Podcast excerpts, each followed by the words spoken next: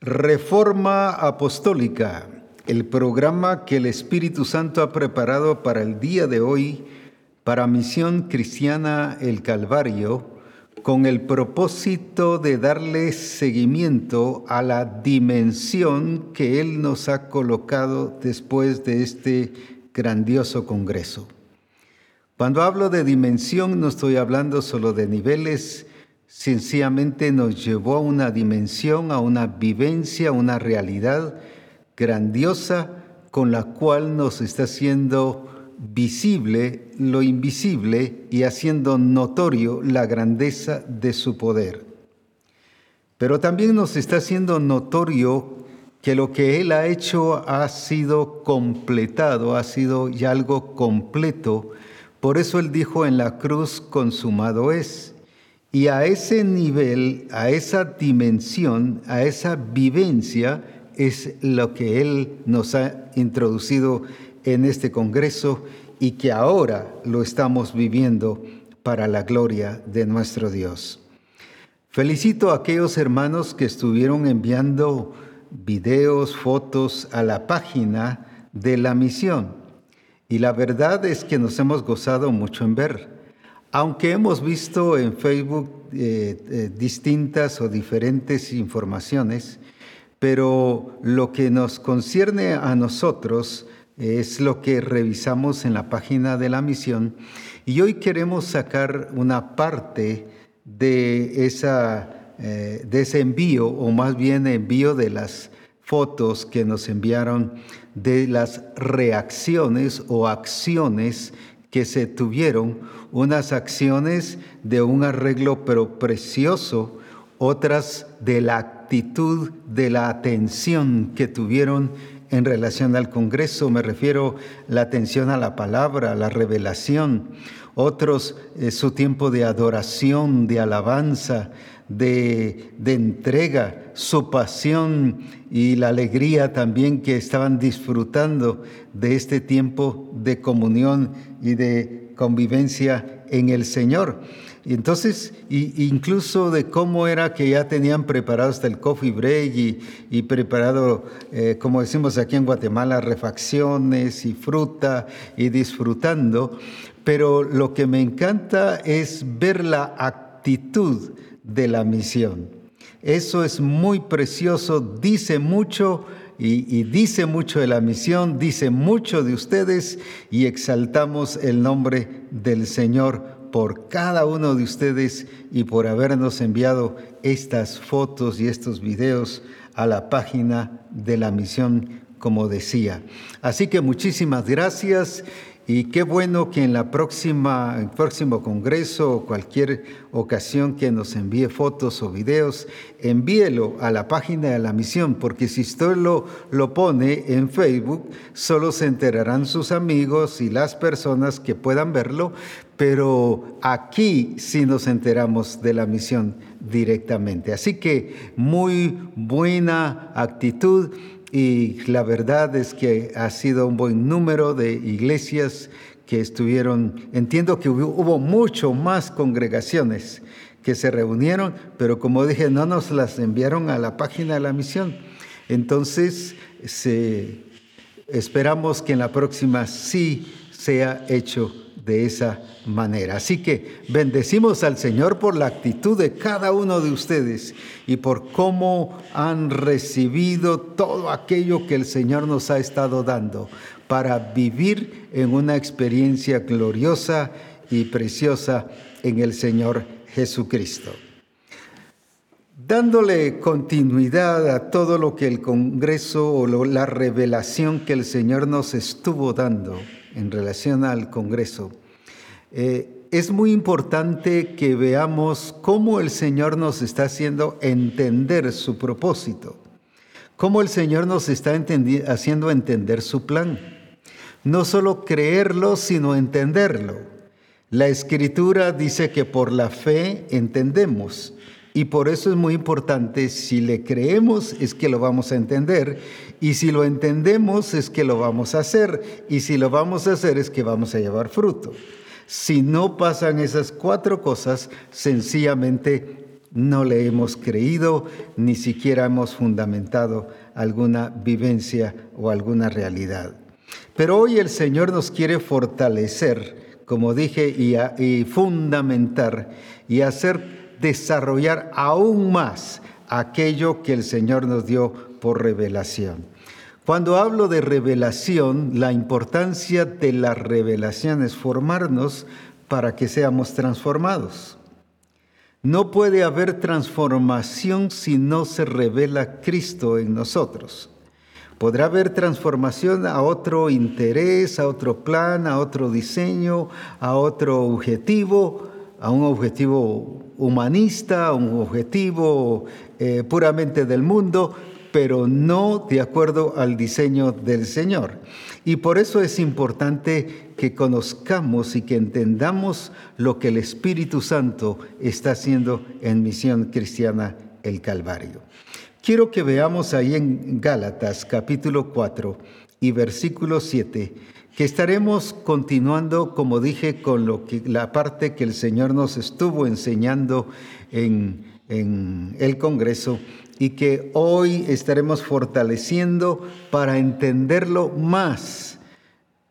cuando digo entenderlo más, no es dar cosas nuevas, sino es ampliarlo y enriquecerlo para que podamos estar bien fundamentados en nuestro Señor Jesucristo. Veamos entonces, así que ya no eres esclavo, sino hijo, y si hijo, también heredero de Dios por medio de Cristo. Lo vuelvo a leer.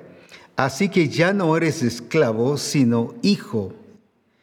Hijo, vuelvo a resaltar, hijo, ya les recordó de que se habló en el Congreso, la importancia de reconocer y de conocer que somos hijos. Y si hijo, también entonces que somos herederos de Dios por medio de Cristo. Qué importante entonces es ver lo que el Señor nos está mostrando. No nos dice que nos hizo apóstoles, profetas, evangelistas, vuelvo a resaltar eso, porque no es un título el que nos hace herederos. El ser apóstol no me hace heredero, el ser profeta no me hace heredero, el ser maestro no me hace heredero, el ser pastor no me hace heredero. Lo que me hace heredero es ser hijo, por eso decíamos en el Congreso que es muy importante el reconocimiento y el vivir bajo esa posición como hijos de Dios, entendiendo lo que somos y lo que Él ha hecho en la redención y lo que Él ha hecho por nosotros al aplicar nosotros la redención. Entonces es importantísimo porque eso nos hace vivir herederos ¿Por qué no vivimos herederos? ¿Por qué no heredamos? Porque lo reclamamos como apóstol. Yo soy el apóstol de Jesucristo y yo como apóstol te pido mi herencia. Eso es falso. Eh, a nadie, a nadie, a nadie, ni aún a nivel eh, de la vida cotidiana, nos heredan por ser un profesional por tener un título. Mire, yo soy doctor y por eso estoy pidiendo mi herencia. Eso a nadie lo heredan. Para ser heredero se necesita haber nacido de nuevo. Estoy hablando de aquí como hijo de Dios. Y por lo tanto es hijo de Dios. Pero lo segundo, que es muy importantísimo, es que tu nombre esté eh, inscrito en el libro de la vida. Puede haber un testamento y heredarte y heredar el papá a los hijos, pero si no aparece tu nombre, no eres heredero. aunque eres heredero, no te están heredando. Por eso el Señor les dijo a los discípulos, cuando regresaron a dar informe de lo que había sucedido a través de ellos, los enfermos sanan, los endemoniados son libres, eh, miren, pasan cosas maravillosas. Ellos estaban sorprendidos por las señales, pero el Señor viene y les dice, qué bueno que lo, lo estoy parafraseando, qué bueno lo que ustedes vivieron, pero gócense más si su nombre está inscrito en el libro de la vida. ¿Por qué es importante que el nombre esté inscrito en el libro de la vida? Porque cuando hay un testamento, lo primero que van a ver es no solo qué dejó el papá, estoy hablando ya más directo así, qué le dejó el papá a los hijos, pero a quién se los dejó, pero no dice le dejé esto a mis hijos, sino especifica, fulano de tal, le dejé, solo por decir así, la casa tal, a, fulano de tal el carro, a fulano de tal la finca tal, a fulano de tal la cuenta del banco, pero da nombres. Por eso es importantísimo que tu nombre no sea borrado del libro de la vida, porque entonces dejas de ser heredado. Ahora, aquí dice en el versículo que leímos que si somos hijos, somos herederos. Y por causa de, eh, de, que no tenemos un concepto real de la consumación de la obra de redención de Jesucristo, por eso es que vivimos faltantes de experimentar la herencia que nos corresponde. Ahora, ¿por qué? Porque hay varias componentes o varias cosas que indican que nosotros somos estorbados de recibir esa bendición del Señor.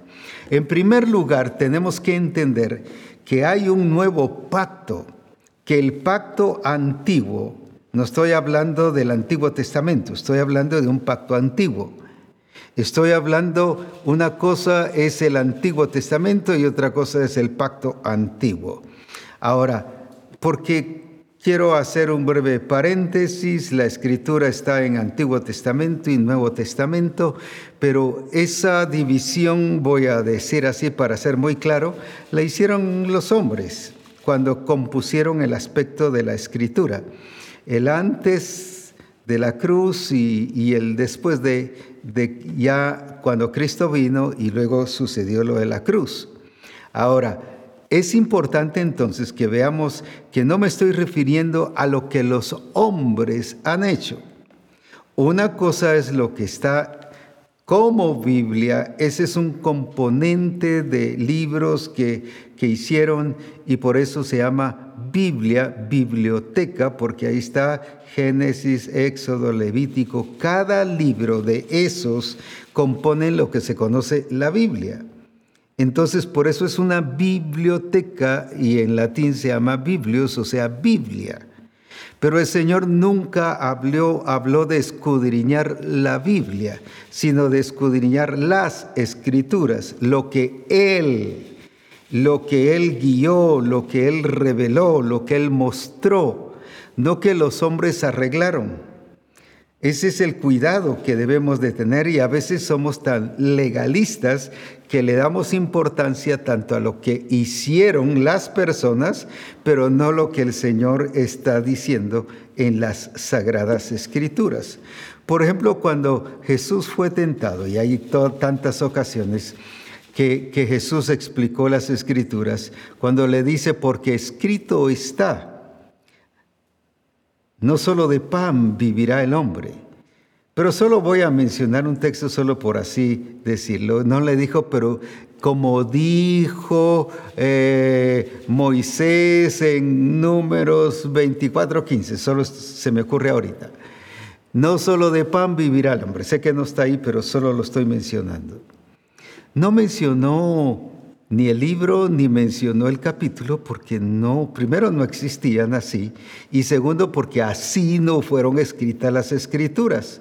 Entonces, eso de, del, del, nombre del libro y del capítulo 1, 2, 3, 4, eso fue hecho por reglamentación humana.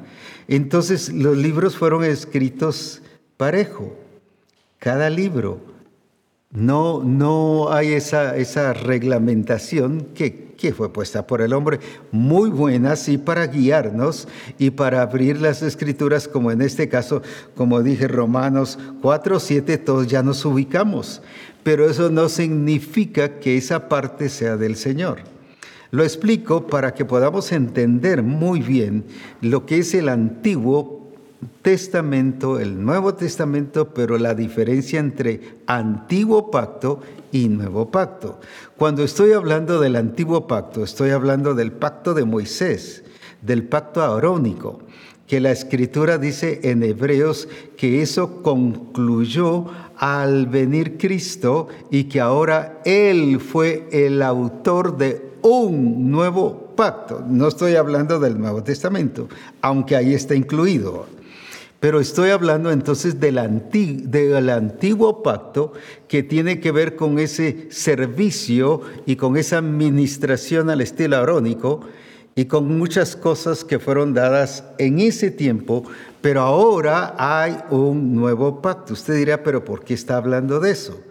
Porque aquí en el libro de Hebreos, en el capítulo 9, versículos 15 y 17, lo voy a explicar de esta manera, se refiere precisamente a ese nuevo pacto en Cristo Jesús, pero ahí es donde viene la herencia. Y por eso es que la herencia no depende del antiguo pacto, sino la herencia depende de este nuevo pacto establecido por Cristo en la cruz. Veamos entonces qué nos dice ahí la palabra. Así que por eso es mediador de un nuevo pacto. Vuelvo a resaltarlo otra vez. Así que por eso es mediador de un nuevo pacto. Fíjese que está hablando de nuevo pacto para que interviniendo muerte, o sea, el otro, mire, para que la remisión de las transgresiones que había bajo el primer pacto, está hablando del pacto antiguo, los llamados reciban la promesa de la herencia eterna, para que hubiera remisión de las transgresiones que había bajo el primer pacto, porque el primer pacto que hacía condenaba, el primer pacto habla de maldiciones, el primer pacto, por eso dice que fuimos librados de la ley, de las maldiciones de la ley, pero ahora los llamados reciban la promesa de la herencia eterna Ahora veamos entonces, aquí hay tres o cuatro cosas muy importantes. En primer lugar, nos está hablando de un nuevo pacto. Quiere decir que el viejo quedó nulo, pero para eso tuvo que haber muerte. En todo testamento, si el testador no muere, el testamento no tiene validez. O sea, no es válido, no funciona, no es aplicable para que sea aplicable y para heredar el que, el que muere o el que ha hecho el testamento tiene que morir. Y por eso es que Cristo murió, no solo murió por nuestros pecados, murió para que tú y yo fuésemos herederos también. Mira, qué, qué belleza. No solo nos hizo hijos, sino, como ya leímos, nos hizo herederos.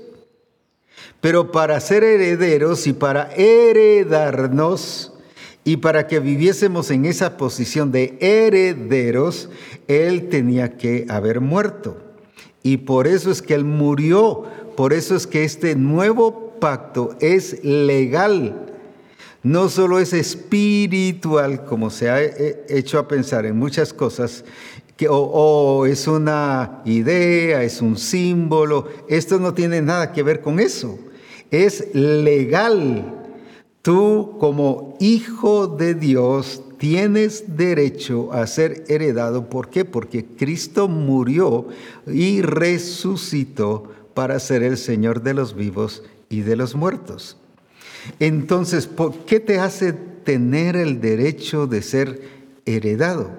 Una, porque has nacido de nuevo y eso te constituye en hijo de Dios. Segundo, porque eso tu nombre está inscrito en el libro de la vida y por lo tanto tiene el derecho de heredarte a ti y que vivas no como un esclavo, sino que vivas como un heredero, que es lo que la iglesia hoy en día no vive a esa dimensión. Vive como que si fuese esclavo. Lo explico de esta manera, por eso es que las iglesias no lo entendieron y por eso vivieron bajo un tiempo de esclavitud y no en el régimen nuevo del Espíritu. Le dice, por ejemplo, solo lo menciona a los de Galacia, habiendo comenzado en el Espíritu, ahora os perfeccionáis por las obras de la carne. Pero luego en el capítulo 5.1, igual solo lo menciono, dice que habiendo sido libres, ¿por qué están volviendo a caer en el yugo de esclavitud? Porque no entendieron la vida de ser heredados como hijos de Dios sino solo pensaron como hijos comunes y corrientes, pero no entendieron en esa consumación de la redención gloriosa que es aplicable o era aplicable para ellos, pero en este caso es aplicable a tu vida y a mi vida. Y muchas veces estamos tratando de perfeccionarnos por las obras de la carne, en otras palabras, por los métodos antiguos, que ya ese, ese antiguo pacto ya terminó. Y por eso es que vemos acciones, costumbres, tradiciones, ritos que queremos hacer en las ministraciones y queremos llevar a la iglesia a ese nivel voy a decir así, arónico, cuando eso ya terminó. Y según Hebreos, habla de que este pacto es superior y que con la muerte anuló el anterior y que ahora por eso hay un nuevo pacto. Aunque lo sabemos, en la práctica seguimos funcionando bajo el antiguo pacto. Eh, seguimos funcionando bajo costumbres y tradiciones judaicas muchas veces mucho de nuestro culto tiene que ver con costumbres y tradiciones judaicas. Mucho de nuestros servicios, si ustedes recuerdan en el Congreso, eh, decía, a, la gente hoy se le está enseñando a servir en el templo puro levita, pero no a reinar. O sea, bajo el orden de Aarón, pero el orden de Melquisedec, porque dice la escritura que Jesucristo, al haber hecho este pacto, reafirmó que él viene del orden de Melquisedec y no de Aarón. ¿Por qué? Porque los de Aarón solo pueden servir, pero no reinar, mientras que en Cristo Jesús, como viene del orden de Melquisedec, por eso él es rey y por eso él es sacerdote, y por eso te hizo rey y por eso te hizo sacerdote. Y solo le damos importancia al sacerdocio, aunque se ha confundido y se han inventado sacerdocios, que sacerdocios de la casa, que sacerdocios de aquí, que sacerdocios de allá. Eso no existe, pues. Pero sí habla de un sacerdocio en la presencia del Señor. Somos reyes y sacerdotes, o sea, el nivel, la dimensión que tú y yo debemos de vivir es una dimensión poderosa en Cristo Jesús y no como esclavos sino como herederos en Cristo Jesús, viviendo la herencia, disfrutando la herencia, pero aplicándola para que el nombre del Señor sea glorificado en todas las naciones. Es por ello que Él nos está haciendo entender sobre esto. No puede haber herencia si Cristo no hubiese muerto. Sin embargo, como murió, hay un nuevo pacto y en ese nuevo pacto habla del nuevo nacimiento, de que tú y yo somos hijos de Dios y que por lo tanto dice que hemos sido hechos herederos. Eso nos lo dice en Romanos capítulo 8 y veamos en el versículo 16 y 17. Nos lo reafirma. Veamos entonces esto también. Dice así, de esta manera. Entonces, ¿por qué? Porque qué importante es ver este resaltar de esa palabra. Qué importante es ver cómo el Señor está obrando y cómo el Señor se está manifestando. Ahí mismo nos dice, el Espíritu mismo da testimonio, no dice te hace sentir. Ay, el Espíritu me hace sentir. Eso es, déjame decirte, y lo voy a usar con esta palabra muy acostumbrada mía, ese es puro cuento. El Espíritu nunca te hace sentir, el Espíritu sí te enseña, te habla, te muestra, te ubica. Pero aquí que dice, te da testimonio, no te hace sentir. Ay, me hace sentir de que somos hijos de Dios. No, eso no es... O sea, el ser hijos de Dios no es un acto emocional, es un acto de la obra del Espíritu en nuestra vida. Así que eso de que siento del Señor, me parece que siento, yo siento que el Señor o el, o el, o el Señor me hizo sentir, todas esas cosas son puras. Alguien te lo dijo y te acostumbraste a oírlo y lo hiciste cultura, pero eso no existe en la palabra. Ahora vuelvo al versículo. El Espíritu mismo da testimonio a nuestro espíritu de que somos hijos de Dios, o sea, nos da certeza, nos da seguridad, qué hermoso, que somos hijos de Dios. Ahora, si usted llega con el Señor y dice, bueno, pues Señor, si tú sabes si soy hijo, pero ahí ya o no le está dando testimonio del Espíritu y no lo ha, o no lo ha escuchado bien, o sencillamente no es hijo, pues va. O sea, tenemos que ser claros. Pero el Hijo sabe escuchar al Espíritu. Ahora, veamos entonces el siguiente, que nos dice, y si hijos, Ahí está el punto.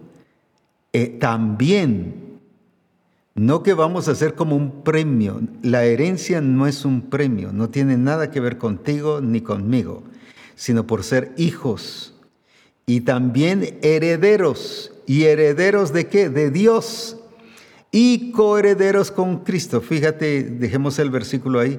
Fíjate que somos doblemente herederos, herederos de Dios y coherederos con Cristo herederos con todo lo que tiene Dios y con todo lo que Dios Padre le dio al Hijo, pero con todo lo que tiene el Hijo. Por eso dice, y coherederos con Cristo. Si es que padecemos juntamente con Él, para que juntamente con Él seamos glorificados. Entonces, ¿por qué eres heredero? Ay, es que yo me porto bien, por eso es que me está dando muchas bendiciones. No, no es porque te portes bien, no es por ningún acto tuyo ni mío. Es porque eres hijo, hijo de Dios, heredero de Dios, y por eso es que Él te ha bendecido. Ahora, como piensas que es por puro acto tuyo, y porque si te portas bien o no te portas bien, cuando no te portas bien dices que yo no merezco esas bendiciones y te haces como el muy humilde, pero lo único que estás escondiendo es tu falta de obediencia y de sometimiento al Señor.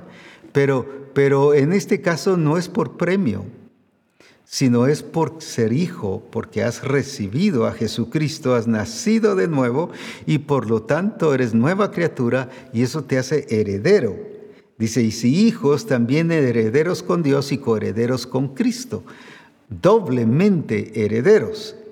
Ahora la pregunta es, ¿por qué no estamos disfrutando de la herencia? ¿Por qué no estamos viviendo como herederos si es por derecho legal? No es porque yo esté ganándome que la complacencia del Padre, aunque eso no significa que me tengo que portar bien, pues porque si soy hijo voy a ser guiado por el Espíritu y si soy hijo es porque he nacido de nuevo y voy a vivir resucitado juntamente con Cristo.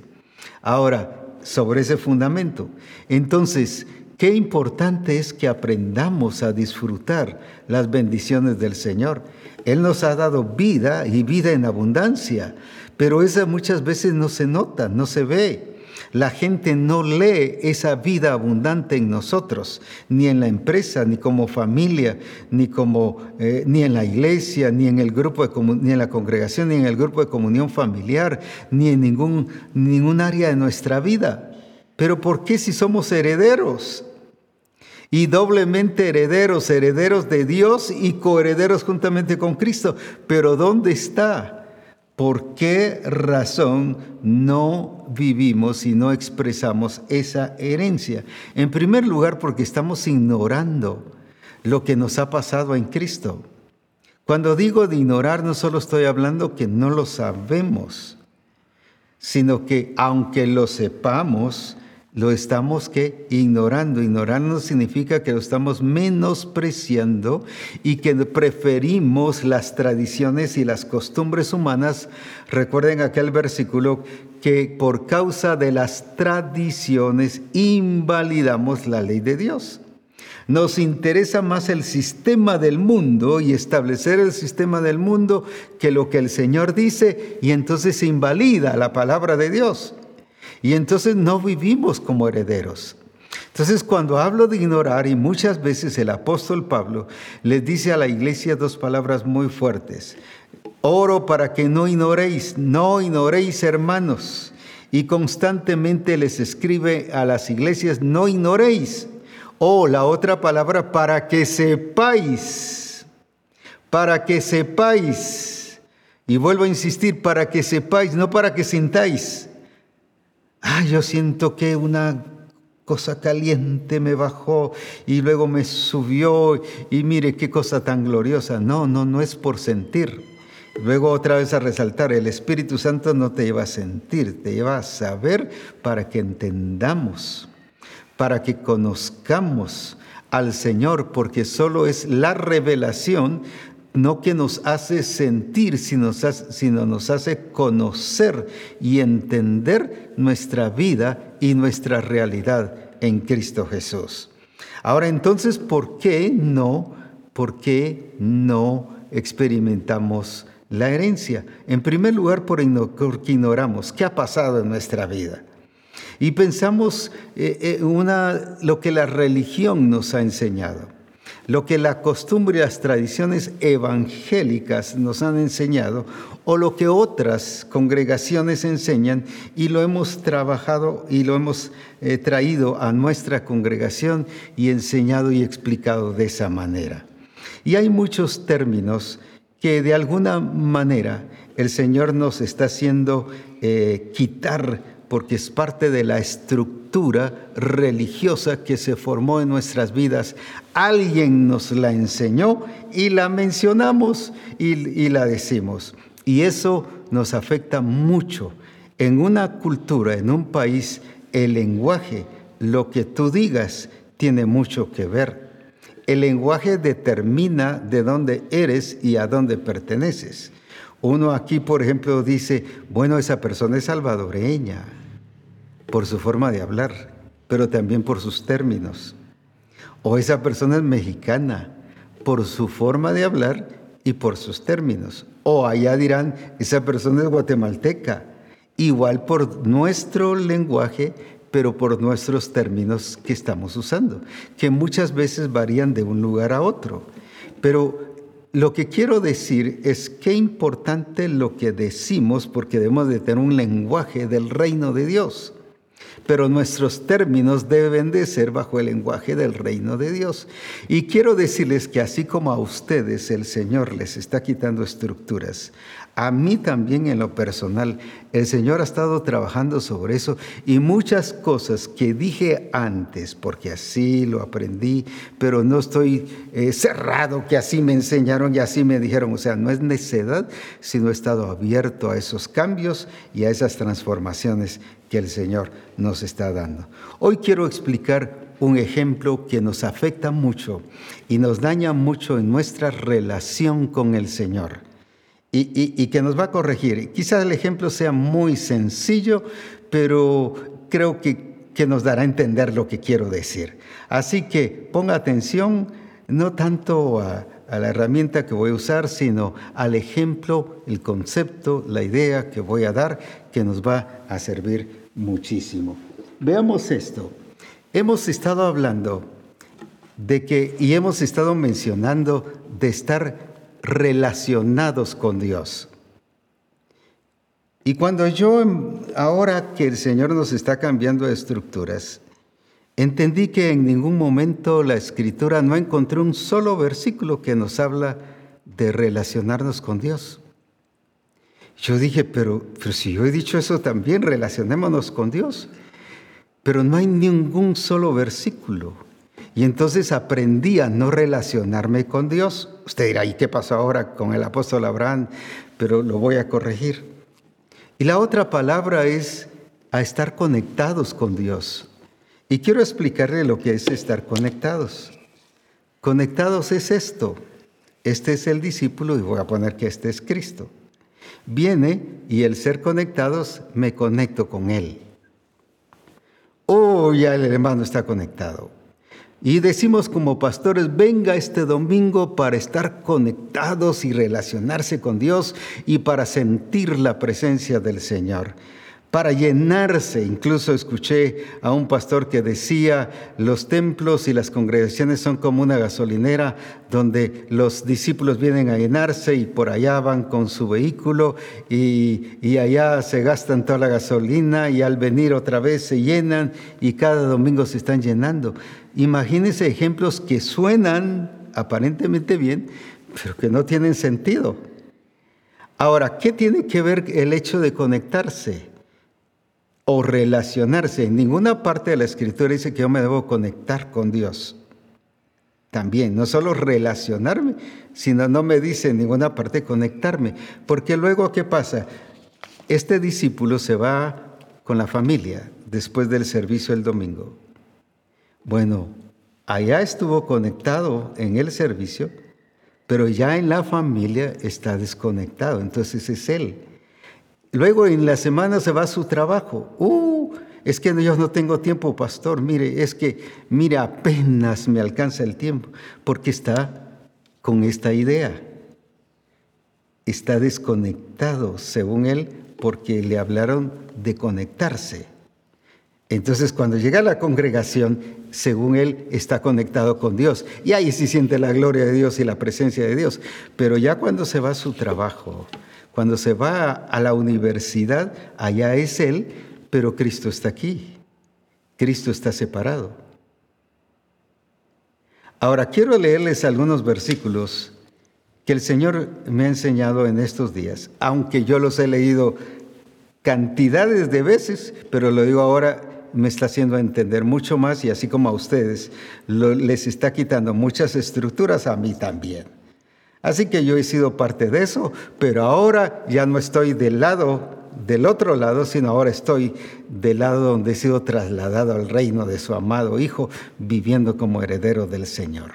Ahora, ¿qué es lo que la Escritura dice? Leamos aquí en 1 Juan 1.3 de qué nos está hablando. 1 Juan 1.3, ¿de qué nos está hablando?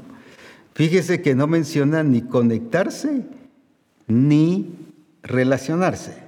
Entonces, ¿de qué nos está hablando? Veamos entonces qué nos está diciendo qué debe ser nuestra vivencia y nuestra realidad en el Señor.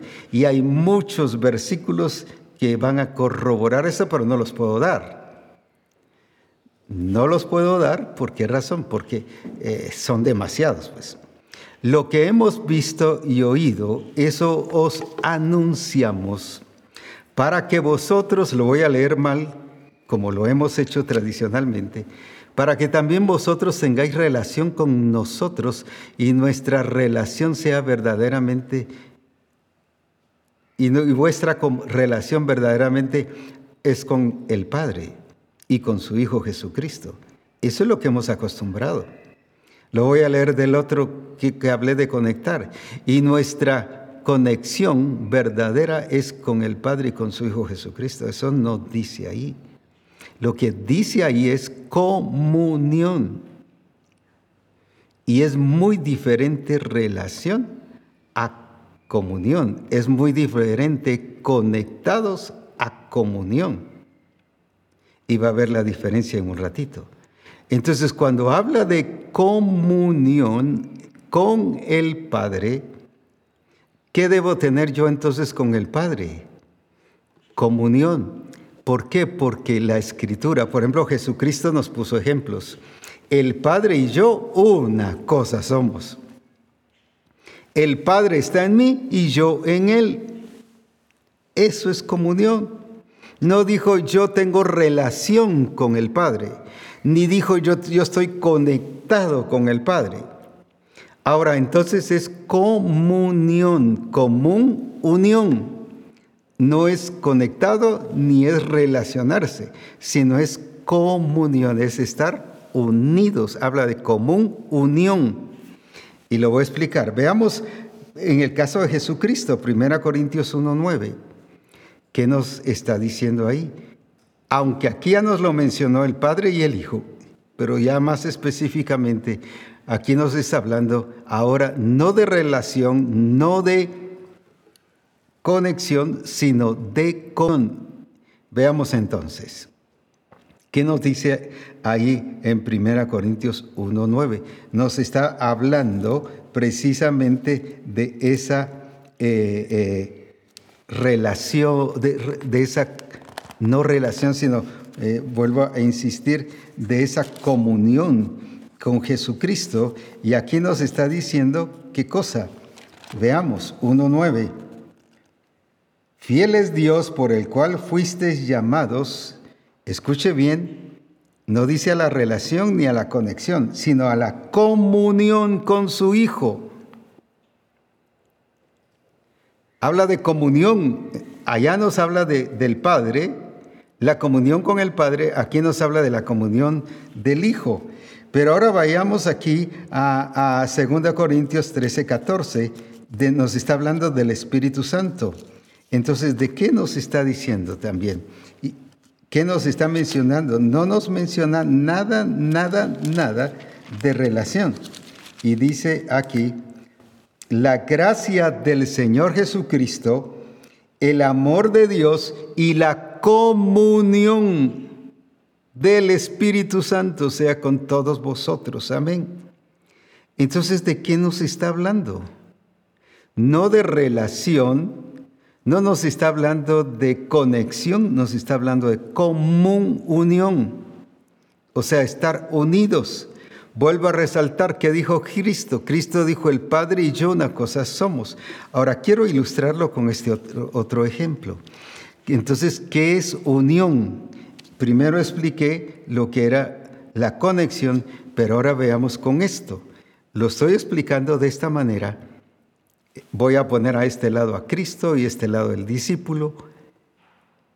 Aquí que están no conectados, aquí están unidos. Y por eso dejé una parte, eso fue a propósito, eh, sin cubrir, sin, eh, sin que, eh, para que viéramos que sí es cierto que hay una unión.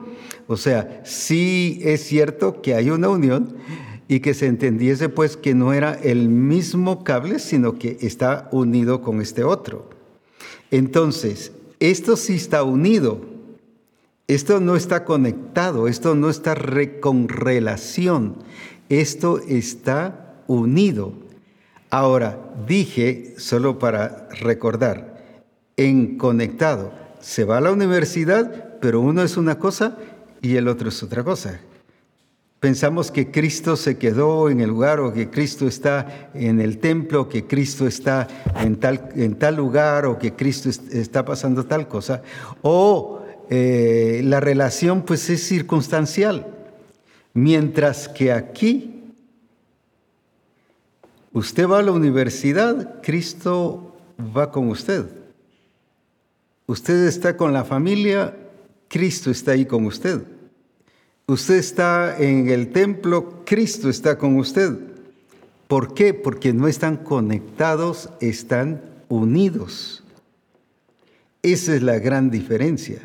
Y por eso Cristo explicaba y decía, el Padre y yo una cosa somos y volvía a resaltar eso. O el Padre que está en mí, Él es el que hace las obras. ¿Pero por qué? Porque estaban unidos no estaban conectados. No cuando yo me conecto, el Padre hace las obras. No cuando yo voy a, la hora de la oración, el Padre es el que, el que, el que me utiliza y, y las obras se hacen notorias en Él. No, todo el tiempo. ¿Por qué todo el tiempo? Donde quiera que estuviese Cristo, relacionándose con publicanos, pecadores, en las bodas de Caná, en la casa de Saqueo, en la cruz, en cualquier parte, en la tentación y todo, ¿por qué siempre dio la talla? Porque él entendió que no era relación, no era conexión, sino era unión. Ahí está la gran diferencia que nos hace personas que alcanzamos el objetivo. Y esto me llama la atención como los primeros eh, cristianos después del día de Pentecostés, cómo resaltaron no la relación. Ah, nosotros decimos, tengo buena relación con los hermanos. No, eso no dice la escritura. Mire aquí en la escritura, en Hechos 2, en el último versículo de Hechos 2, nos está hablando que ellos perseveraban en la comunión unos con otros. Ellos entendieron, pero ¿por qué tenían comunión unos con otros? Porque tenían comunión con el Padre. Porque habla de qué? De la oración y habla de ese compartimiento del pan. De la oración habla de esa comunión, del compartimiento del pan, habla de esa aplicación de la palabra. ¿Y por qué ellos pensaban no en estar conectados con los hermanos? Yo como tengo relación con los hermanos de mi grupo. A eso no lo ha llamado el Señor. Claro, implica, también se ve, pero ese no es el objetivo. El objetivo es común unión. ¿Por qué no están unidos en el grupo de comunión familiar? Unos piensan una cosa, otros dicen otra cosa. Si uno le dice, mire cuál es el llamado a su propósito, uno explica una cosa, otro explica otra, otro explica otra cosa. ¿Pero por qué? Cuando solo hay un propósito eterno. Ya sí, pero ¿por qué no estamos unidos cuando la escritora habla una misma fe, un mismo Señor, un mismo Espíritu? ¿Pero por qué? Pero eso no hay, no tenemos una misma fe, hay un desorden de fe. Unos una fe tremenda, gloria a Dios, y otros, me falta fe, no tengo fe. Miren, oren por mí, necesito ayuda, que el Señor me dé más fe, pero ¿por qué estamos pidiendo más fe si ya nos dio a Cristo que es la fe revelada? ¿Qué más fe que es Cristo? O a veces pedimos más poder, Padre, dame más poder, dame más poder, porque no hemos, no hemos entendido lo que es ser heredados. Nos dio a Cristo, nos dio al Espíritu Santo, y qué más poder que el Espíritu Santo. Eso está diciendo en otras palabras, yo no tengo el Espíritu Santo. Cuando pide más poder, está diciendo, no tengo el Espíritu Santo. Porque ¿qué más poder le puede dar si ya se lo dio? Pero ¿por qué estamos pidiendo más poder? Porque no hemos entendido que somos herederos y que hemos sido heredados para que la gloria de Dios se manifieste en nuestra vida. Entonces estamos viviendo vidas como esclavos, vidas no libres, vidas limitadas y estorbadas, no realizadas como el Señor quiere que vivamos. ¿Pero por qué? porque Cristo actuaba aquí en la tierra y siempre alcanzó el objetivo y logró todo aquello que el Padre le había dado, no solo por ser hijo, sino porque él entendía que era heredero. Así que por tanto, y ahora Él nos ha hecho coherederos juntamente con Él. O sea, lo que el Padre le dio al Hijo, ahora el Hijo nos lo ha dado a nosotros. Si usted recuerda la gloria que me diste, yo se las he dado. La misma gloria, el mismo nivel de gloria, la misma potencia de gloria, la misma expresión de gloria, no otra. No les di el 10%, no les di el 1% a cada uno y se lo repartí entre todos. No, es la misma gloria. Ahora, ese es el hecho de ser coherederos juntamente con Él. Ahora, ¿cómo nos estamos expresando?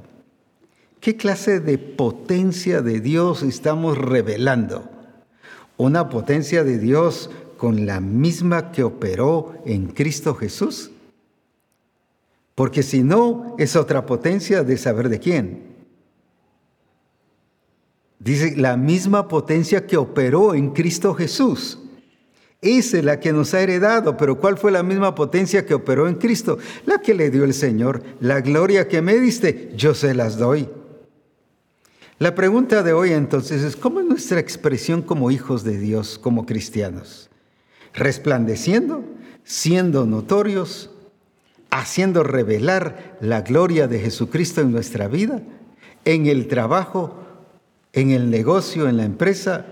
¿por qué no nos prospera el negocio y la empresa? No es porque el diablo, mire, fíjese, ore por mí, porque el diablo me está estorbando mi negocio y no me está dejando prosperar. Déjeme decirle, y lo voy a decir con mucha franqueza, es por negligencia, por ignorar los principios del reino de Dios, negligencia administrativa del reino de Dios. No está aplicando los principios del reino de Dios. Por eso es todo lo que Dios le puso a Adán que administrara exitoso. Todo lo que le dijo que había que fructificar y multiplicar en el sentido, por ejemplo, agrícola, todo prosperó y fue en abundancia. Pero ¿por qué? No solo porque era bendecido, sino porque ya le fue dado para ese propósito. Entonces, el heredero es el que hace revelar ese reinado del Padre en nuestra vida a través de su expresión, no solo de carácter, de estilo de vida, sino de todo su ámbito, de todo lo que compone cultura, economía, prosperidad en todas las áreas de la vida. ¿Por qué no has podido arreglar tu familia? Ay, es que mi esposo es el tremendo y... Pero ¿por qué sigue tremendo? Porque no le estás revelando a Cristo. Ah, es que no, mi esposa es la tremenda, pero ¿por qué? Porque como esposo no has podido ser modelo y revelar a Cristo. Mis hijos no quieren nada del Señor, pero ¿por qué? Porque no les estás revelando a Cristo. Entonces no estás actuando como heredero, sino como esclavo porque no estás siguiendo las directrices, y no solo las directrices, sino el régimen del Espíritu. Entonces no estás actuando como heredero y no estás aplicando tu herencia a la familia. No estás aplicando tu herencia al trabajo. No solo estoy hablando en prosperidad financiera, sino en relación a una administración adecuada según los principios del reino de Dios. Entonces, qué importante es ordenar todo y vivir como hijos, pero no solo como hijos, sino como herederos de Dios y coherederos con Cristo. Mire qué precioso. Todo lo que el Señor le dio al Hijo, el Hijo nos lo ha dado a nosotros. Y sé que nos vamos a gozar tanto en este programa Reforma como en el otro, porque en el otro ya voy a explicar más qué fue lo que hizo el Señor con nosotros directamente, pero por supuesto con la ayuda suya, porque les voy a dejar tareas para que lo hagamos. Ahora, volviendo a esto, entonces el Señor quiere que, que no ignoremos que hemos sido heredados. ¿Y qué es lo que nos ha heredado y por qué? No nos ha funcionado porque solo hemos tenido relación con el Señor. Solo hemos estado conectados con Dios, pero no unidos con Él. Unidos con el Padre, unidos con el, con el Hijo y unidos con el Espíritu Santo. Quiere decir entonces que todo lo que hagamos va a estar concerniente no solo a mí, no a mis intereses más bien, sino al propósito del Señor por el cual fui llamado y escogido. No necesitas ser pastor para estar en el propósito del Señor. Puede ser un profesionista, puede ser un agrícola, un empresario, el presidente de la República, el congresista o el, del ministro de tal área del país o cualquier otro lugar o posición que ocupes, pero allí vas a revelar que eres un hijo heredado por Dios, pero que tienes comunión con Dios estás unido con Él. Y lo reafirmo con esto ahí en Efesios 4, cuando nos habla de solícitos, solícitos, habla de la actitud mía, no habla de la actitud de Dios. Dios ya lo hizo, ya nos dio, nos hizo uno en Él, uno con el Espíritu Santo, pero ahora toca mi responsabilidad 1.3, solícitos en guardar la unidad del Espíritu. Ahora, esa ya es responsabilidad mía.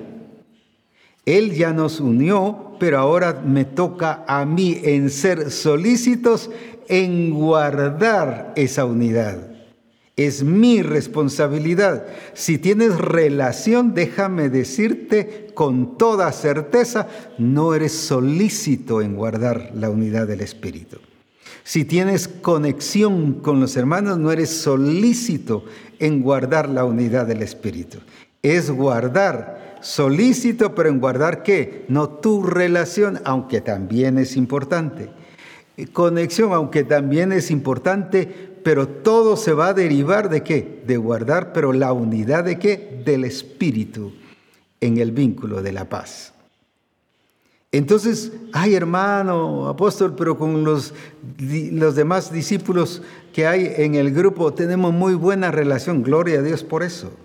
Pero una cosa es relación y otra cosa es unidad.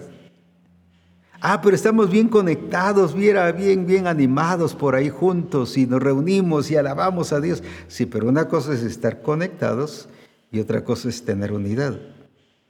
El Señor no nos llama a eso, aunque ese es el resultado de unidad del Espíritu. Pero la unidad del Espíritu nos está haciendo uno.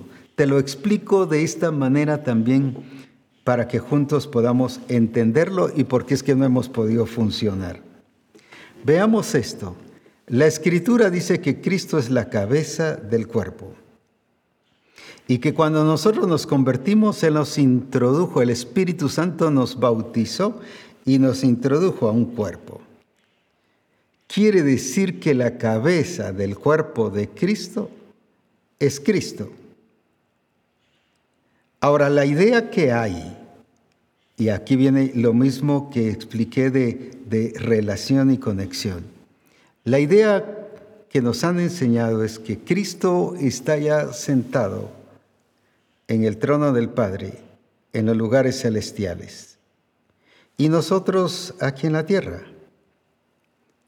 ¿Quién te enseñó esa, ese asunto? Iba a decir otra palabra, pero mejor lo dejo al entendimiento. ¿Quién te enseñó eso? No puede estar la cabeza separada del cuerpo, si no, no es cuerpo. Ni el cuerpo separado de la cabeza. Sin embargo, así funciona la iglesia. La iglesia está aquí, Cristo está ahí arriba. Es porque decía que ignoramos y usted dirá, pero ¿por qué apóstol si Cristo está allá? Cuando la escritura dice que también a ti te hizo sentar en los lugares celestiales con Cristo. Es porque no estamos viviendo esas realidades como herederos. O sea, nos dio la misma posición que le dio a Cristo. A Él lo colocaron en los lugares celestiales, pero a nosotros también nos colocaron juntamente con Cristo en los lugares celestiales. Lugar de autoridad, lugar de influencia, lugar de vivencia y de realidad de las cosas celestiales. Ahora, entonces, ¿por qué no hemos funcionado y por qué hemos entendido que Cristo está ahí arriba y la iglesia está aquí abajo? Él está en todo lugar, por supuesto. Pero como decíamos, solo lo explico, donde tú estés, ahí está Cristo. Si estás en la universidad, ahí está Cristo. Si estás en la familia, ahí está Cristo. Si estás en, eh, eh, una reunión congregados con los hermanos, ahí está Cristo. Entonces no, que, no es que venga el domingo para que sienta la presencia del Señor y reciba la presencia del Señor. No, sino que Cristo está donde yo estoy, donde tú estás. ¿Por qué? Porque tú eres iglesia la cabeza no puede estar separada del cuerpo y esa es la idea o el concepto, aunque sabemos que Cristo es la cabeza, pero en la práctica estamos viviendo Cristo allá y nosotros aquí. Con razón afuera vivimos como querramos, allá sí gritamos, allá sí nos enojamos en casa, allá sí decimos aquí mando yo, pero ¿por qué? Porque tenemos la idea que Cristo está allá y nosotros estamos en casa. Cuando entendemos esa unión, Cristo está donde usted y yo estamos y debemos estar donde Cristo está. Punto. Eso es unión. Y esa es la expresión de una vida grandiosa y gloriosa. Y solo así, y así, y vuelvo a insistir, y así es como vamos a producir fruto. Lo resumo con esto y dice, yo soy la vid verdadera y mi padre es el labrador. Todo pámpano que está en mí, no relacionando, no conectado, sino todo pámpano que está en mí, en otras palabras, en otras versiones dice, unido a mí, este llevará fruto. Entonces la pregunta es, ¿por qué no estamos llevando fruto? Al hablar de fruto estoy hablando de multiplicación de genética y de producir hijos de Dios, no, no creyentes asistentes al templo solamente. No estoy hablando de números, estoy hablando de gente nacida de nuevo que se ha entregado y convertido a Jesucristo. Entonces, ¿por qué no estamos llevando fruto? Porque la, el pámpano tiene relación. El pámpano está conectado, pero no está unido. Sin embargo, Juan 15 dice, el que está en mí, el que está conectado, el que está unido a mí, ese es el que va a llevar fruto. Ahora, y así podríamos poner tanta escritura que nos fundamenta la importancia de esto. Entonces, cuando ignoramos esto, sencillamente somos afectados y dañados y no solo vivimos vidas limitadas, sino sencillamente vivimos otra vida, pues, otra vida cristiana, otra vida que, que, el Señor no nos ha mostrado. Es una vida que, está mezclada, que está con tradiciones y rudimentos, mientras que si está unido a Cristo, lo que va a producir es la vida de Cristo. Lo que va a dar fruto es la vida de Cristo. Es cristianos, es hijos de Dios como Cristo. Alabado sea su nombre. La segunda razón por la cual no experimentamos la redención o la herencia Vamos aquí a Gálatas capítulo 4 y ahí nos va a hablar sobre otra de las razones por qué no estamos viviendo como herederos de Dios. La primera, porque ignoramos, y ya expliqué todo eso. No hemos entendido lo que nos ha pasado, y nos ha pasado no solo que somos hijos, sino hijos, pero no conectados, no relacionados, sino unidos a Él, viviendo en comunión con el Padre, con el Hijo y con el Espíritu Santo, y en comunión con los hermanos. Ahora entonces veamos aquí en Gálatas capítulo 4 qué nos está diciendo acerca de lo que el Señor quiere en nuestra vida y por qué somos estorbados en nuestra vivencia y en nuestra realidad en Cristo Jesús. Dice que cuando el Hijo es, ¿qué cosa? Niño. Que cuando el Hijo es niño, ¿qué pasa? No puede heredar. Pero también digo, entre tanto que el heredero, ya está hablando del Hijo, por supuesto. Recuerda que el Hijo es heredero y heredado. Una cosa es ser heredero ya heredado significa que nos ha sido dado. Una cosa es que esté en el testamento, pero otra cosa que nos ha sido dado. Y en Cristo ya nos fue dado. No solo está nuestro nombre, nombre inscrito allí en el libro de la vida, sino ya nos ha dado en Cristo todas las cosas. Así dice la Escritura. Ahora, entonces está hablando de un hijo heredero. Pero también digo, entre tanto que el hijo o el heredero es niño, en nada difiere del esclavo, aunque es señor de todo. ¿Y qué más sigue diciendo? Sino que está bajo tutores y curadores hasta el tiempo señalado por el Padre. ¿Y qué más? ¿Y qué nos sigue diciendo ahí en, el versículo 3? Así también nosotros, cuando éramos niños, estábamos en esclavitud bajo los rudimentos del mundo. ¿Qué es entonces estar en esclavitud? No es que el diablo me tiene agarrado y retorcido el cuello, no, es estar bajo los rudimentos del mundo. Eso es vivir bajo el mundo, bajo las tradiciones, las costumbres, bajo esa cultura del mundo. Eso es ser esclavo. Y eso fue lo que le pasó a la iglesia de Galacia. Quisieron vivir bajo la cultura del mundo, según el sistema, y eso les afectó. ¿Por qué? Porque vivían como esclavos cuando eran herederos.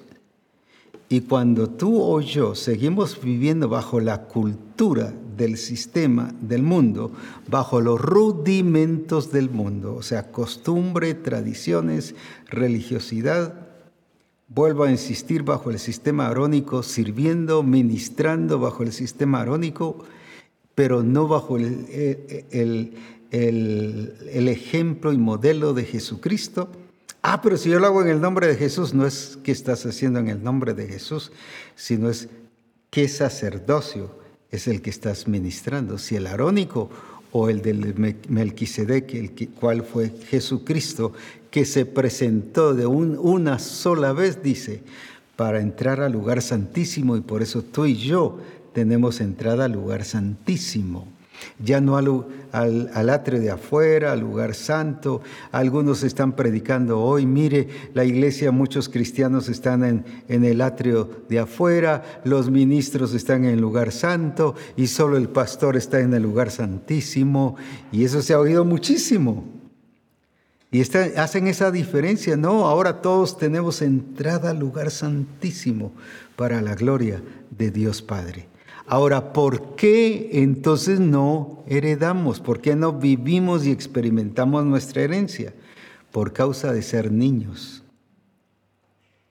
Ahora, aquí no es solo por ignorancia, aunque esto tiene que ver con esto, pero aquí está especificando porque es niño. A un niño no se le da la herencia, incluso legalmente en cualquier día de estos se busca un tutor o, los padres o, o, se busca alguien especialmente que lo respalde para que cuando él cumpla la mayoría de edad, el heredero, entonces sí se le da la herencia. Ahora, en otras palabras, ¿qué es lo que te hace ser inoperante en tu herencia? La inmadurez. Por eso es importantísimo crecer en el Señor. Ah, no, yo estoy bien así, tranquilo, ahí voy despacito y poco a poco, paso a paso. Pues seguirás así, pero sin experimentar la herencia. ¿Cuándo es cuando te va a ser dada la herencia? Porque una cosa es que seas heredero y otra cosa que seas heredado. ¿Cuándo vas a ser heredado? Cuando madures. Entonces, por eso, pero eso ya es parte nuestra. Eso ya nos corresponde a nosotros. Señor, hazme maduro. No, Él no nos va a hacer maduros, si Él ya nos dio todo.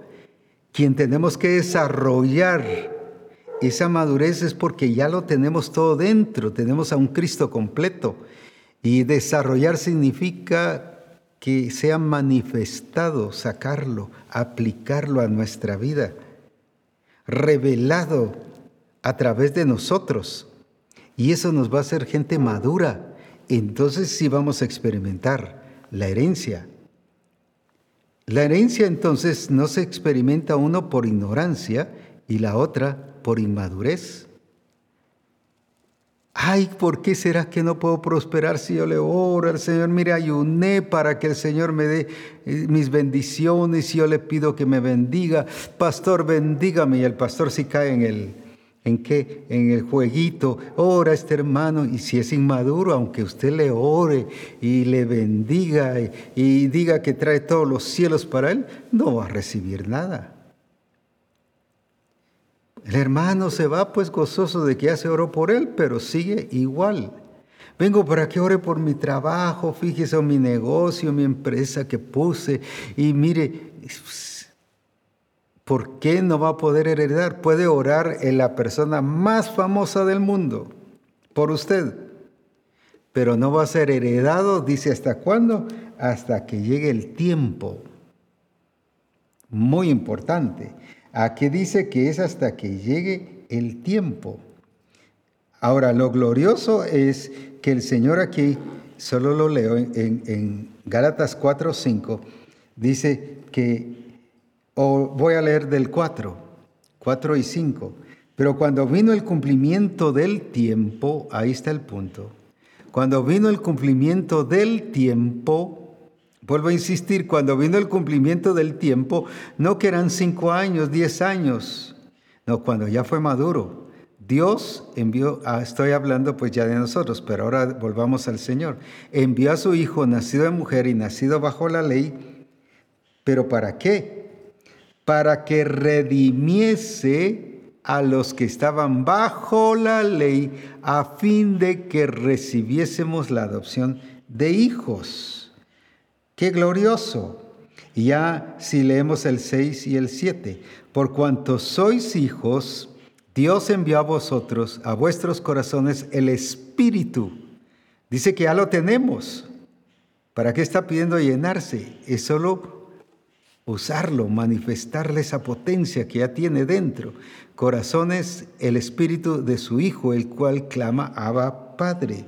Así que ya no eres esclavo ¿Cuándo? Cuando hemos sido redimidos de la maldición de la ley. ¿Y qué significa eso? No solo que hemos nacido de nuevo, dejemos el versículo ahí, por favor. No solo que hemos nacido de nuevo, sino que estamos viviendo en madurez. Así que ya no eres esclavo, sino hijo, y si hijo, también que heredero de Dios por medio de Cristo. Ahora entonces habla del tiempo. Qué importante es el tiempo. Ah, es que yo tengo, mire, si yo puse la primera piedra en este templo. No, no estoy hablando de eso. Uh, si yo tengo 40 años, mire, de estar en el Señor. Bueno, yo dijera más, yo tengo 57 años de estar en el Señor y de servirle y cada vez ha sido algo hermoso y glorioso. Pero no es por el tiempo, es por madurez. ¿Qué madurez estoy teniendo? Pero eso ya me corresponde a mí el hacer crecer. Se recuerda que la escritura dice y que Jesús crecía en gracia y en sabiduría para con Dios y para con los hombres. No dice que el Padre lo hacía crecer sino dice que Jesús crecía, era parte de Él, se llenaba, buscaba en la escritura, en la palabra de Dios, cómo edificarse, cómo llenarse, cómo, ser, eh, cómo conocer más a Cristo y experimentar de Él. Él se mantenía unido al Padre por eso es que la escritura dice, solo lo leo, solo lo menciono en Lucas 24, 44 o 45, cuando dice, y que Jesús escudriñaba las escrituras para saber qué decían de él. Muchos de ustedes leen lo que dice de Moisés, de Pablo, de, de y que no está mal. Y de qué? De Abraham y de eh, Sara, y, o sea, está bien leer eso, pero Jesús leía las escrituras para ver qué decían de él. ¿Cuántas veces lees las escrituras para ver qué es lo que el Señor te está diciendo a ti? No que agarres un versículo y digas, este. No, no estoy hablando de eso, como hacen muchos. Ah, me habló el Señor en este versículo. No, no, no es eso. Estoy hablando de la verdad que el Señor te quiere revelar. Pero tienes que escudriñar las escrituras. Tienes que, que, que, que, que voy a decir así, hacer crecer lo que ya el Señor te ha dado. Siembras una planta, esa planta ¿qué va a hacer? Pues crecer. ¿Y cuándo es que va a dar fruto? Cuando esté crecida. Ahora, tú por no ser maduro no heredas, aunque ayunes 40 días y 10 veces, 40 veces, no vas a heredar. Y como te dije, aunque hicieras vigilia, cuánto tiempo que quisieras hacer vigilia. Por eso es que la iglesia está como está, o tú estás como estás, o tu familia está como está. ¿Por qué razón? O tu negocio está como está. ¿Por qué? Porque falta madurez. A quienes se les da la heredad, aunque sean herederos, viven como esclavos.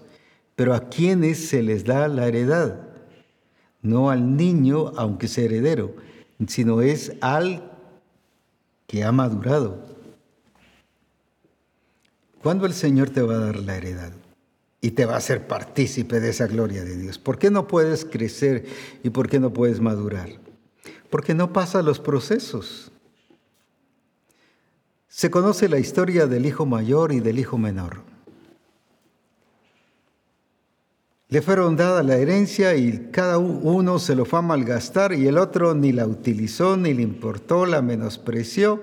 No me has dado ningún cabrito si yo te he servido todo el tiempo. Siempre se, se vio como un servidor, pero no como un hijo. Y dice que a los dos le dio la herencia. Pero viene a cada uno y, y es, a uno fue sometido a un proceso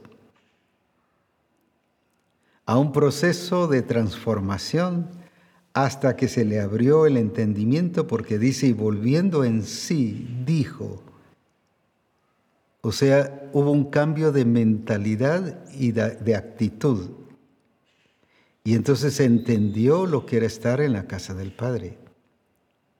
Y ahora que ya llegó, porque pasó el proceso, Actuaba como niño, como un infante, con cosas infantiles, aunque quizás haya sido joven o eh, la edad que tuviese, ahí no dice la edad, pero estaba actuando de una manera infantil. ¿Y cuántas veces nosotros, no, no importa la edad, puede ser 30, 40, 50 años, 70 años, y actuamos como infantiles? Incluso pastoreamos como infantiles, discipulamos como infantiles, trabajamos en la empresa como infantiles, dirigimos la familia como infantiles, cuando ya debemos de actuar con madurez en todas las áreas de nuestra vida. Pablo dijo, cuando yo era niño, hablaba como niño, pensaba como niño y juzgaba como niño. Mas cuando ya fui hombre, ahí está hablando de madurez, dejé lo que era de niño. No porque lo que era de niño fuese malo, sino porque ya había madurado o debía de haber madurado. Si tú tienes un niño y le das el biberón no hay ningún problema, nadie se va a reír de ti. ¿Y qué le está pasando al papá dándole biberón a este niño? Y todo eso. Pero si ese es mi hijo, tú le das el biberón y después de darle el biberón tienes que limpiarle los bigotes, definitivamente la gente se va a reír y dice, este hombre está loco pues, tratando a su hijo ya grande como un bebé, pues va. A eso me refiero. Por eso dice que esta iglesia estaba siguiendo los rudimentos del mundo, si usted leyó conmigo. Y si tú sigues los rudimentos del mundo es porque no has madurado. O sea, sí, te estoy dando un diagnóstico, pues vaya.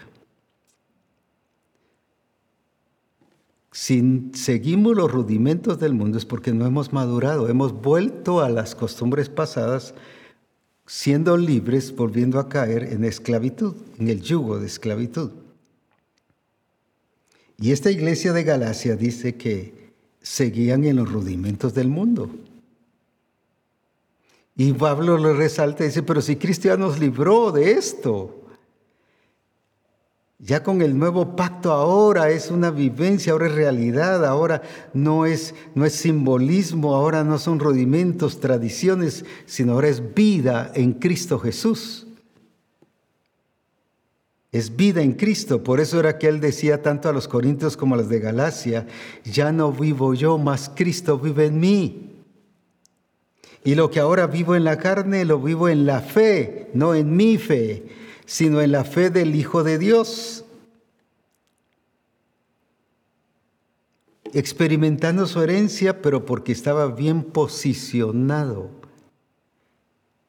¿Y por qué no estás bien posicionado como heredero, aunque eres hijo? Ya hablamos por ignorar y la segunda, por falta de madurez. Así que ya deja de vivir en los rudimentos del mundo porque eso te hace inmaduro y te hace ver inmaduro. Cuando hablo de los rudimentos del mundo, te estoy hablando de no solo de tradiciones, costumbres, cultura, sino que estás bajo el sistema. El sistema te está gobernando. Hemos equivocado mucho, por ejemplo, cuando habla nuestra lucha no es contra sangre y carne, sino contra principados y potestades y gobernadores de estas tinieblas y pensamos solo en demonios. Que tú le vayas a decir a un demonio y a notificarle la multiforme sabiduría de Dios, no se arregla nada si él ya está vencido. Es a esos principados, te está hablando a esos que dirigen el sistema, a los gobernantes, que hay que irles a notificar la victoria de Jesucristo. Es a hacerles mostrar y revelarles con nuestra vida como el, con el ejemplo de una iglesia unida a Cristo y revelando a Cristo, que se les va a hacer notificar la victoria de Cristo en la cruz. Pero siempre pensamos en demonios, irle a decir a los demonios, y por eso demonio te digo, los Bel, Belcebú, bestia, falso, profeta, te digo. Pero ¿y qué ha pasado? Nada. Porque aquí está hablando de principados, del sistema, de los que rigen el sistema, de los que toman las decisiones en los sistemas, los que aplican el sistema. A esos es a los que hay que notificar la victoria que hay en Cristo Jesús y dice que ha sido puesta la iglesia para eso. Ahora, pero ¿quiénes los herederos? Entonces, ¿cómo vamos a disfrutar una vida abundante en Cristo, una vida gloriosa? Entendiendo primero que estamos ya bajo un nuevo pacto, no estamos bajo el antiguo pacto, sino bajo un nuevo pacto en Cristo Jesús, bajo una realidad nueva, una vida nueva en Cristo Jesús. Alabado sea su nombre. Por esa razón es que el Señor ahora quiere que disfrutemos lo que Él nos ha dado, pero no solo que sepamos lo que Él nos ha dado, sino que entendamos lo que Él nos ha dado. Y para ello quiero que leamos, vamos a leer durante esta semana en Efesios capítulo 1 del 17 al 22. Pero quiero que veamos para entender lo que Él hizo en Cristo Jesús, lo que el Espíritu Santo hizo en Cristo Jesús y vamos a ver que es lo mismo que el Señor ha hecho con nosotros. Porque dice que vamos, que os dé espíritu de sabiduría y de revelación en el conocimiento de Él. Entonces, al leer ahí, ¿qué vamos a hacer? Conocerle a Él, para conocerle a Él, ¿para qué? Para que nosotros sepamos cómo opera el Espíritu Santo también en nosotros. Ahora, no es solo que lo puso en los lugares celestiales, sino ahí dice según la operación de su potencia. Entonces la base de todo eso no es solo entender a dónde lo colocó el Señor, sino es entender cómo opera. Voy a decirlo así, valga la redundancia, la operación de su potencia es cómo opera ese poder. ¿Qué hizo en Cristo Jesús? Un ejemplo, dice que lo resucitó de entre los muertos. Solo es como una base, no les voy a explicar todo, solo estoy dando un fundamento para que no me expliquen qué pasó eso y qué hizo que sanara al paralítico, al cojo, al ciego. No, no, ¿qué dice allí? Entonces, qué importante es que nosotros hagamos esto. Lo resucitó, pero ¿qué dice? Según la operación de su potencia. la cual dice otra vez, valga la redundancia, la cual operó en Cristo y opera, no operará, sino opera en nosotros los que creemos. O sea, eso mismo que hizo el, el poder del Espíritu Santo en Cristo, es lo mismo que ha hecho en nosotros. Pero ¿qué ha hecho? ¿Qué significa resucitados con Cristo y en Cristo? Por eso es que a los Galat o a los de Colosa les dice, habéis pues resucitado juntamente con Cristo, buscar las cosas de arriba. O sea, eran resucitados, pero no vivían como resucitados. No entendieron eso. En otras palabras, no conocían a Cristo. Nacidos de nuevo sin conocer a Cristo. El Dios nuestro quiere que le conozcamos a Él. Para eso es el Espíritu de sabiduría y de revelación, para que conozcamos la operación del Espíritu Santo en Cristo y para que veamos que la misma operación en nosotros. Así que ahí hay varias cosas que nos menciona que hizo el Espíritu Santo, el poder del Espíritu Santo en Cristo para que ahora nosotros sea aplicable a nuestra vida y bajo ese conocimiento no permitamos que el enemigo nos engañe. Y ya es tiempo que renunciemos y nos despojemos de los rudimentos del mundo y que vivamos según Cristo para la gloria de nuestro Señor. Así que adelante, bendiciones y a seguir disfrutando de esa vida en Cristo Jesús. Dios les bendiga.